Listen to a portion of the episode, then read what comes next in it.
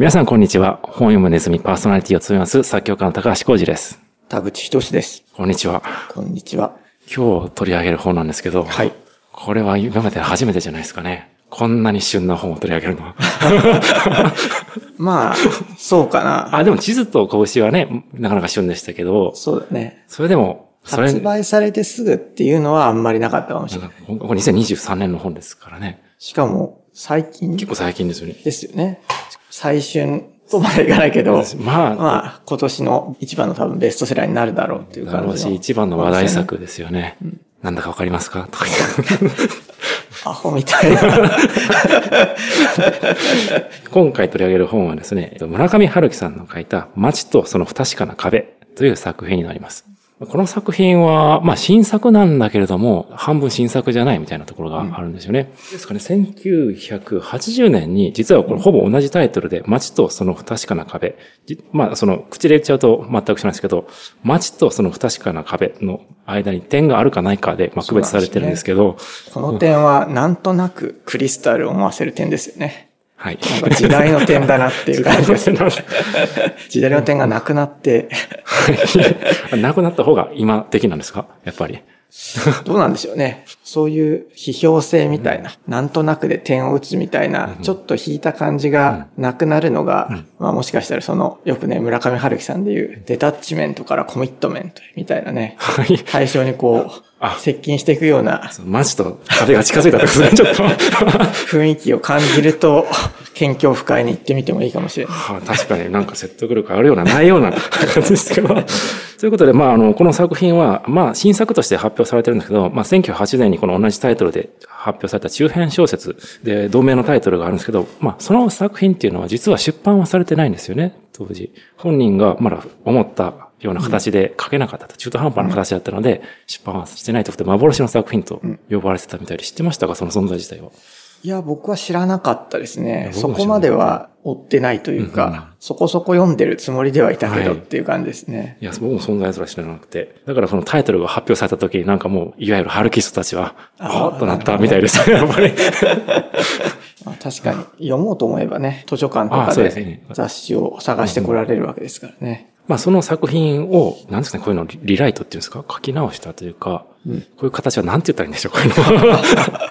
でもまあ完全に新しい部分が加わっているから、あ、そうですね。必ずしも単純なリライトってわけじゃないんですよね。そうです。過失もしていると。はい。まあこれやっぱりベースはあるけど別の作品っていう感じですよね。まあ、あらすじをうん説明するとですね、まあ、いつもの村上春樹ですとしか 言えないかもしれないんだけれども、そそれより、えー世界の終わりとハードボイルドワンダーランド。今回その取り上げるこの街と不確かな壁は、僕の印象としては、この、ま、世界の終わりとハードボイルドワンダーのその後描かれたような作品という印象だったんですよね。なるほど。うんベースになってるのはどちらも同じ。同じです。この1980年の中編なんですよね。それをまあ何度か変装してるっていう感じなそう、ので。変装、いいですね。音楽だと食いつくんだよね。いや、変変装だなと思って。なので、世界の終わりの方も、批評とかで参照されて語られたりあ、してるまあそうですよっぽいですね。ね。やっぱり。ただ、まあその、まあ変装っていう意味では、村上春樹さんの作品って、基本変装っていう感じがしますよね。まあ一つのテーマを語ってるという言い方をする人もいるみたいですね。うんどういうテーマなんですか、そういう時って。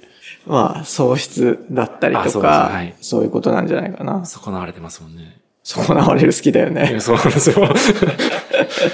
いや、もういつも村上春樹作品すごく好きなんですけど、いつも思うのが、なんかすごくみんな繊細じゃないですか。登場人物、損なわれたり、すぐ喪失感感じたり。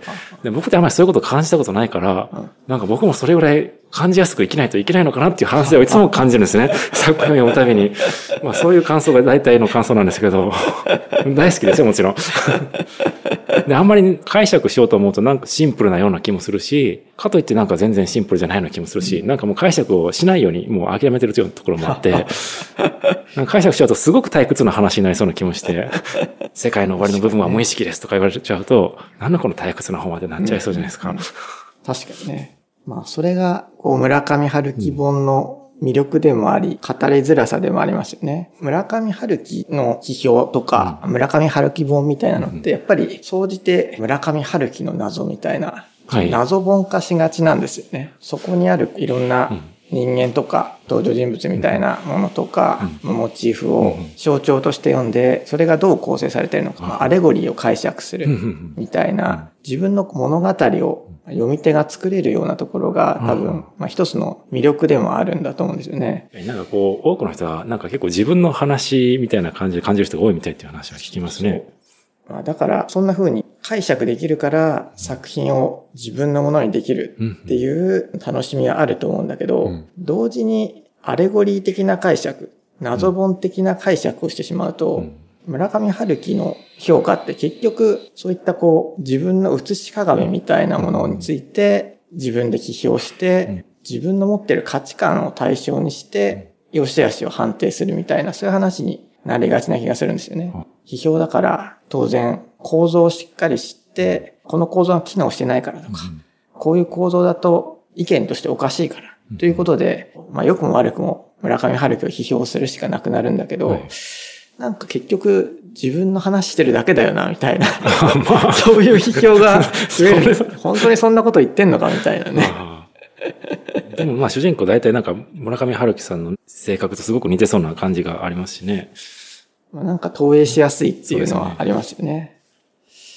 どうですか、はい、なんか率直に高橋さんは今回の本の感想はいかがでした？なんか子供が生まれてから読んだの多分初めてなんですよね。うん、で、子供生まれてからのだとなんかちょっと見る視点が変わってきて、男の子が今回出てくるじゃないですか。うん、村上春樹作品って、まあ、子供を持ってる主人公って国境の南？太陽の東でしたっけ、うん、そういう説があります。あれが確か娘を二人持ってて、多分あれだけだと思うんです、僕の記憶では。子供と関係を持ち出すっていうのが、騎士団長殺しぐらいから始まったような気がして、なんかそそういう、なんか視点になっちゃって、で、なんか最後、いわゆる少年が、その村上、あ、村上春樹じゃない、主人公の役割、街の中での役割を引き継ぐわけじゃないですか。なんかそういうところがちょっとなんか、今回新しいかなと思いました。男の子と、こう、最終的に入れ替わるみたいな。うんなんか子供がなんか村上春樹さん持ってないと思うんですね、うん、おそらく。今の年齢になって、子供を持たなかったことになんか、なんか、そういうところになんか創作が、方向がいってるところあるのかなっていうような気がちょっとしました。うん、なるほど。なんかカレーを感じるんですか？そうですね。やっぱり感じますね。そういう意味で、その年を取ったなという感じは感じましたね。そっかそっか。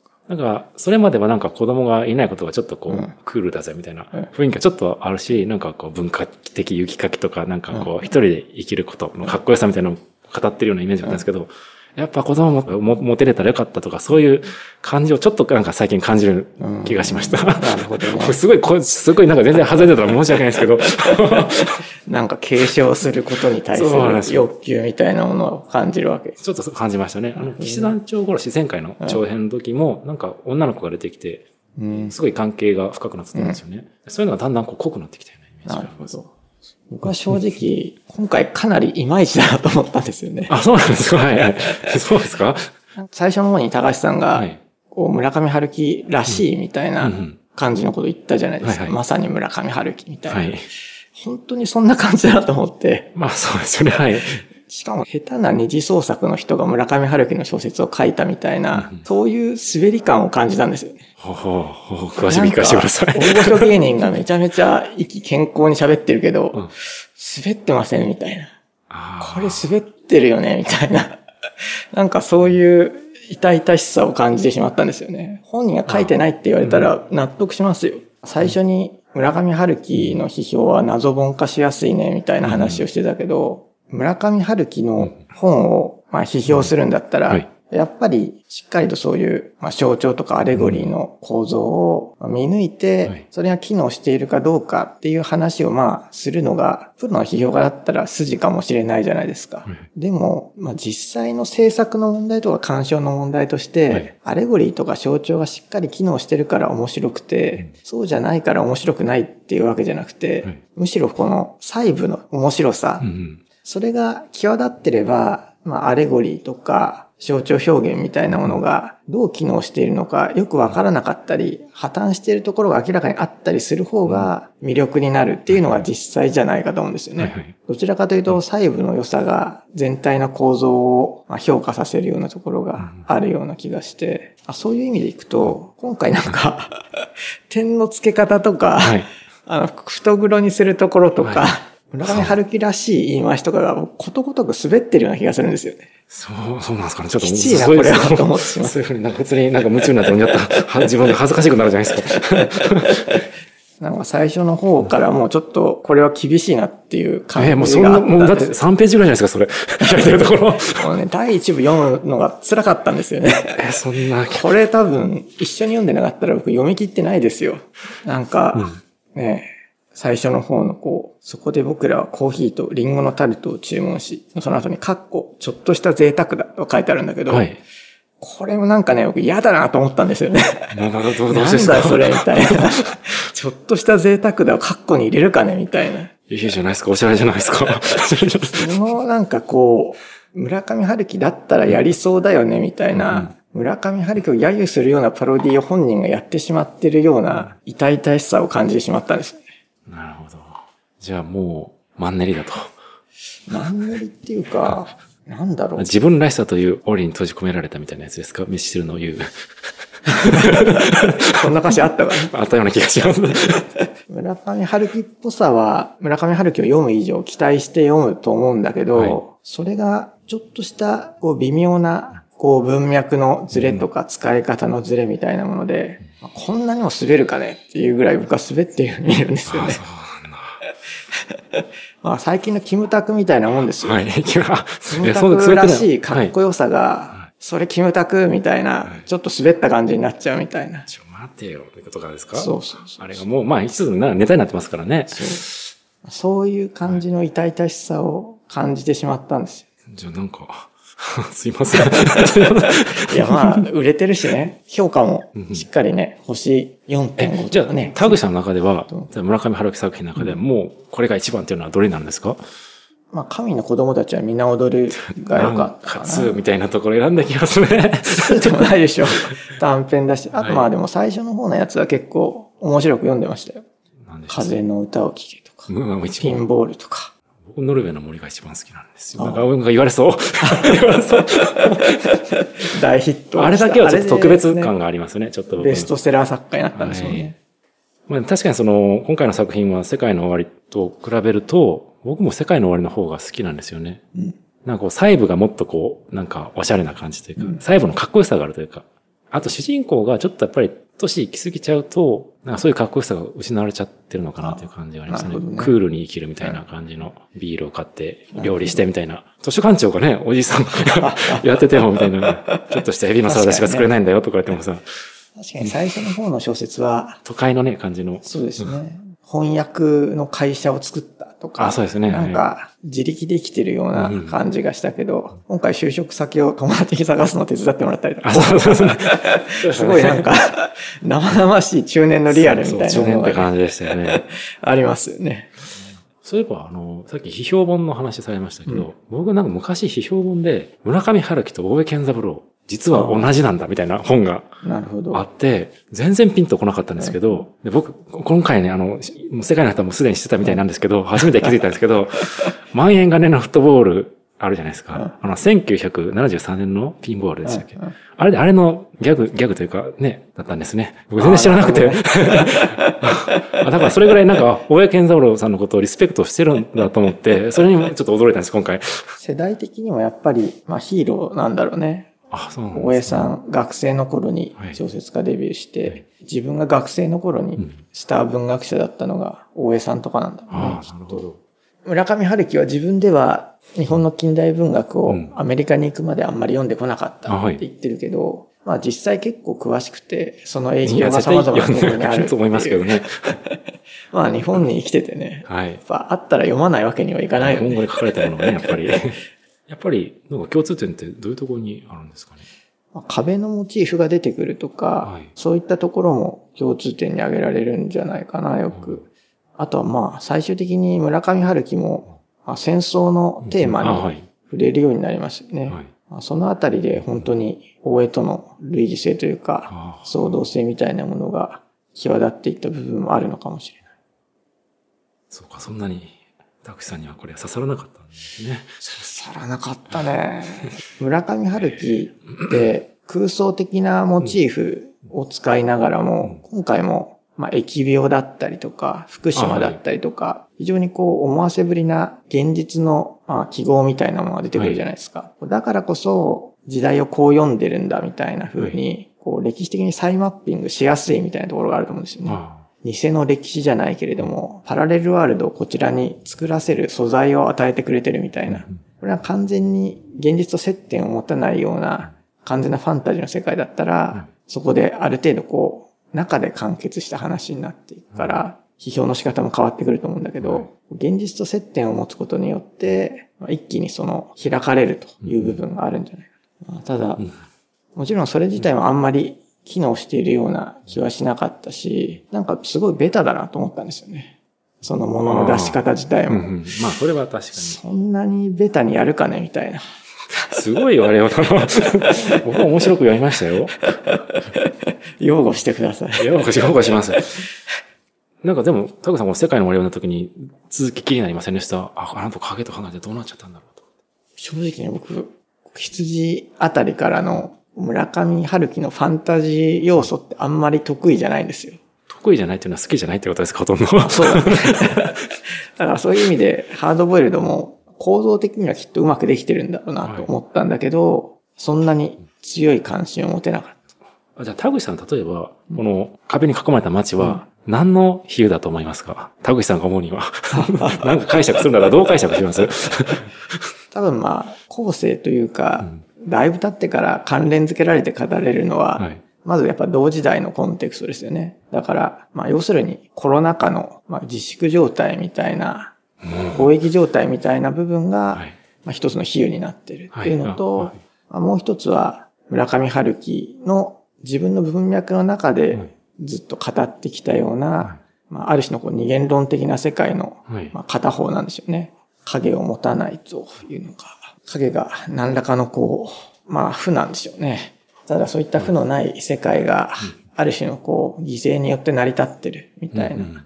まあ、何の象徴と言ったらいいかわからないけれども、生族の生の部分なんでしょうね、きっと。勝手に解釈して怒られそうだけど、あ全然僕と思ってたのと違ったから。違う。人それぞれだなと思って。いや、僕はちょっとおかしいだけかもしれない。僕はあの、壁はなんか、多分あの女の子は多分死んじゃったんだろうなと思ってて。うんで、記憶の中で生きてるみたいな、その前の、なんか緩い感じで読めたんですけど、だからもう、内側に閉じこもって生きてりゃハッピーみたいな 感じなんだけど、それだと成長しないよみたいな。確かに成長するんですよね、今回。主人公が。そうですね、成長はしますね。少年もね。はい。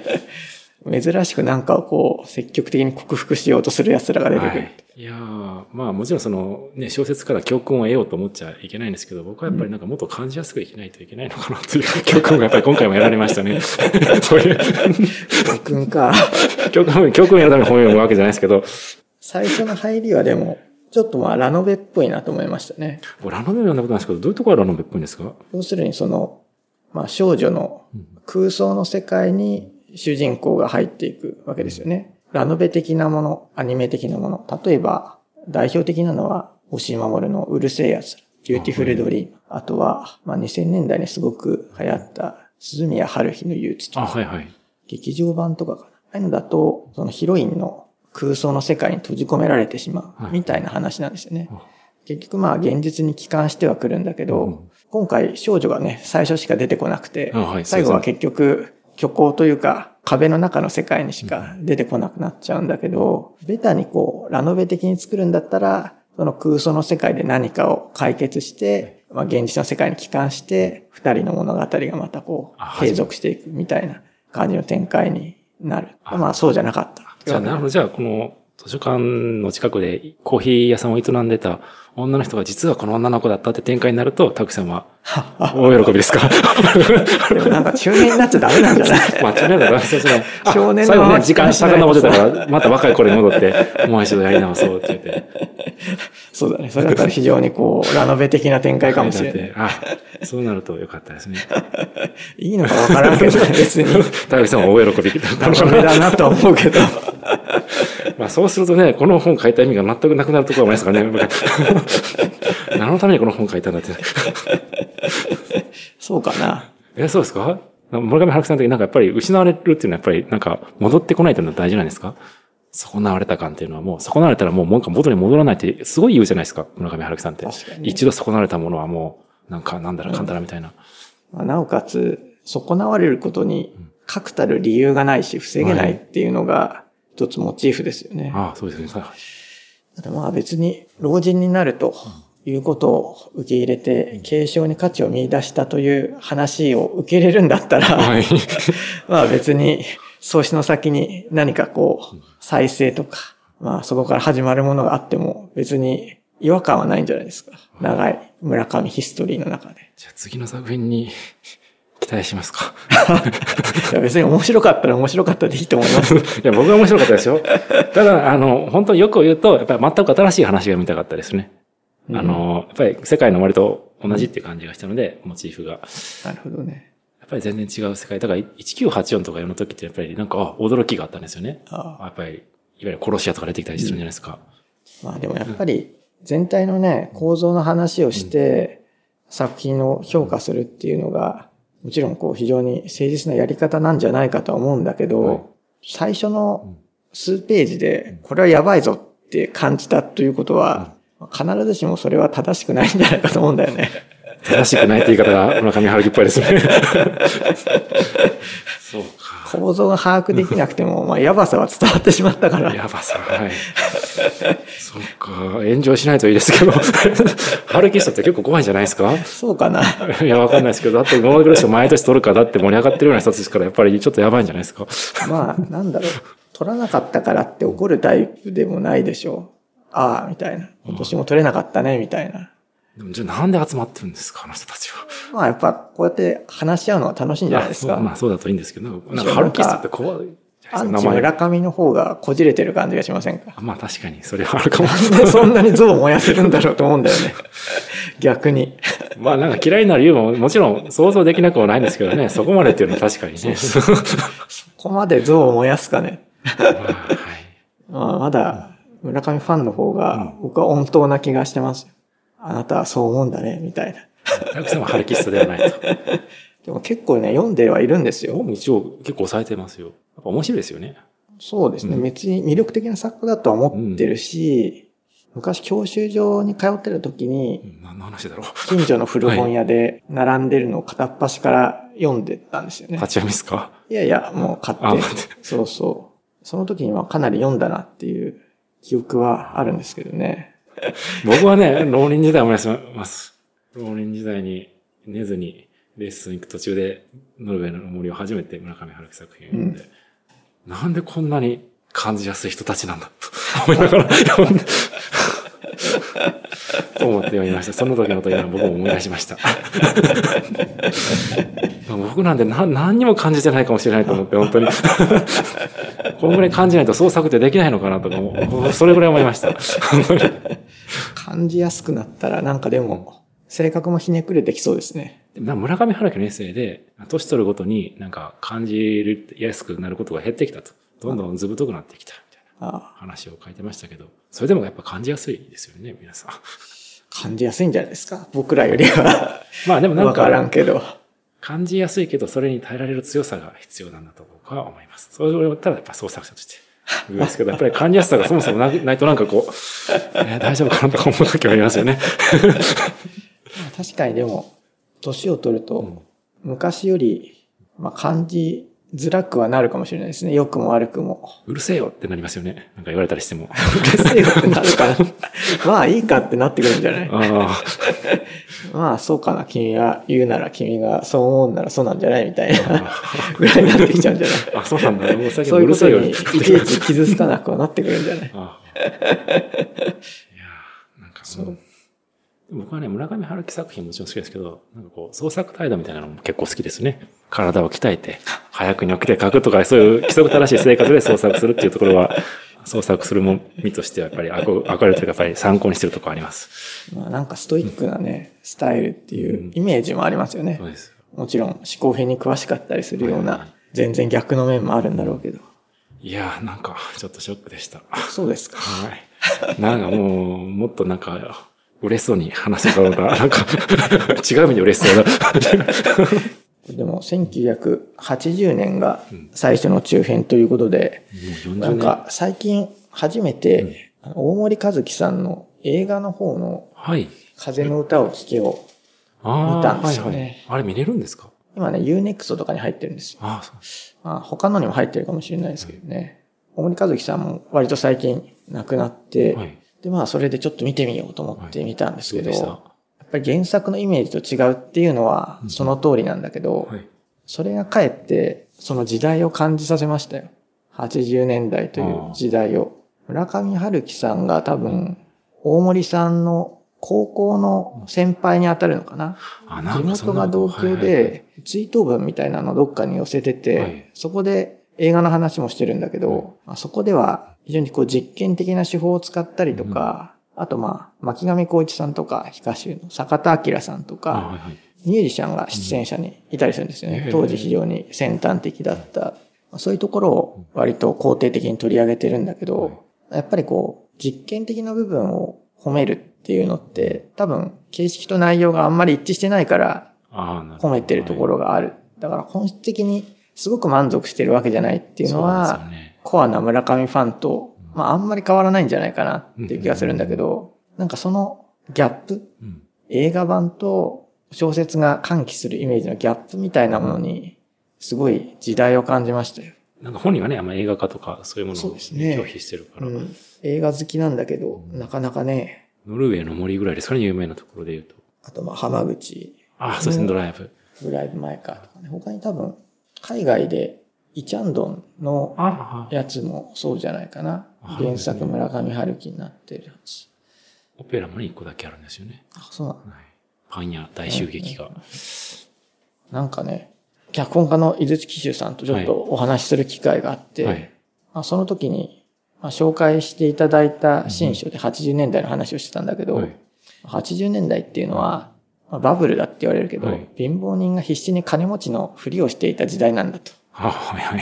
でまあ、なんかその映画と小説のギャップにそれをすごい感じましたよ。村上春樹の小説って現代文明をうん。代表するようなモチーフがいろいろ出てくるじゃないですか。ただそれって記号としては出てくるけど、なんか脱臭されてますよね。臭みみたいなものがない。バカみたいなミッキーマウスの T シャツ着てても、ああ、まあその辺で着てたら ひどい格好だなと思うと思うけど、はい 村上春樹の小説の中だと、まあなんかそれはそれで筋が通った感じに見えてしまうというか、読めてしまう。食べ物とかもそうですよね。ねなんかね、いちいちね。そう 割とシンプルで、実際に出てきたら素朴な感じがするかもしれないけど、小説の中だと筋が通って魅力的に見えるみたいなところが。ただやっぱ映画で生々しく生身の人間とか風景とか風俗を撮ると、やっぱどうしようもなく、こう匂いというか、ある種のこう、日本のまだまだ残る貧乏臭さみたいなものが、はいはいはいはい。はっきり見えるんだろうな。なんかそのギャップが、ある種のこう、本人が望まないみすぼらしさ、ファンが望まないみすぼらしさみたいなものなんだろうな。どうしても入っちゃうリアリズムみたいなね。じゃあ今回のは、みすぼらしい主人公だから若干。お金もあるのかないのかわからない。まあでもなんか、この辺になってくるともうそういうモードじゃない感じがしますよね。はい本人もおそらくそういう現代文明の記号みたいなものっていうのを同時代的にそんなに自分が若かった頃ほどは明晰に捉えられなくはどうしてもなってくるんじゃない？今回思確かに思ったのは、主人ほとんど覚えてないです。今回の作品と前の騎士団長殺しは主人公のイメージが全然ないです。あその前とかだと、やっぱり1984とかだともう、二人の青豆と天狗とかすごく覚えてるんですよね、イメージが。それが結構ひょっとしたらなんか、あんまり印象に残ってないというか、僕はちょっとマイナスだったかな。ぐらいの感じで。よ。よかったらよかったと言ってくれればよかった。ですけど、まあ、新しいものが読みたかったです。これはまだなんか、あの、だから変奏ですね。変奏曲を一個聴かされたって感じです。だから本当に、最後にで、どでかいシンフォニーみたいなのを待ってます、僕は。僕は短編でいいかな、別に。いや、やっぱり村上春樹さんの長編が面白いですよ。そう。そうです、そうです。僕は、長ければないほどいいです。そうか。そうか。そうです。そういうファンもいるんだね。いますよ。うんまあ、ファン、ファンでも、ハルキストじゃないですけどね。ちゃんと新作出たら好きで読んでますよ。もうね、結構別に基本的には素晴らしい作家だなと思って読んでるんだけど、ちょっとね、乗れない感じがしましたね、今回は。それ、田口さんが変わっちゃったんじゃないですか？これでもね、確かめようと思って昔のやつも読んでみたんですよ。はい。ちゃんと面白かったですよ。あ、そっか。じゃあ、それはもうしょうがないです。どうしても何も言うことないです。そう昔のキムタクもね、本当にかっこいいんですよ。ああ、なるほど。それと同じ。はい、はい、わかりました。もうよくわかりました。もうこれ以上話してもあれない。なんかこう、どんどん炎上の方向に行っちゃうから、これぐらいしときましょうか。そうですね。はい。ということで、まあ今回は、えー、ね、村上春樹さんの新作を取り上げました。はい。それでは皆さんさようなら。はい、さようなら。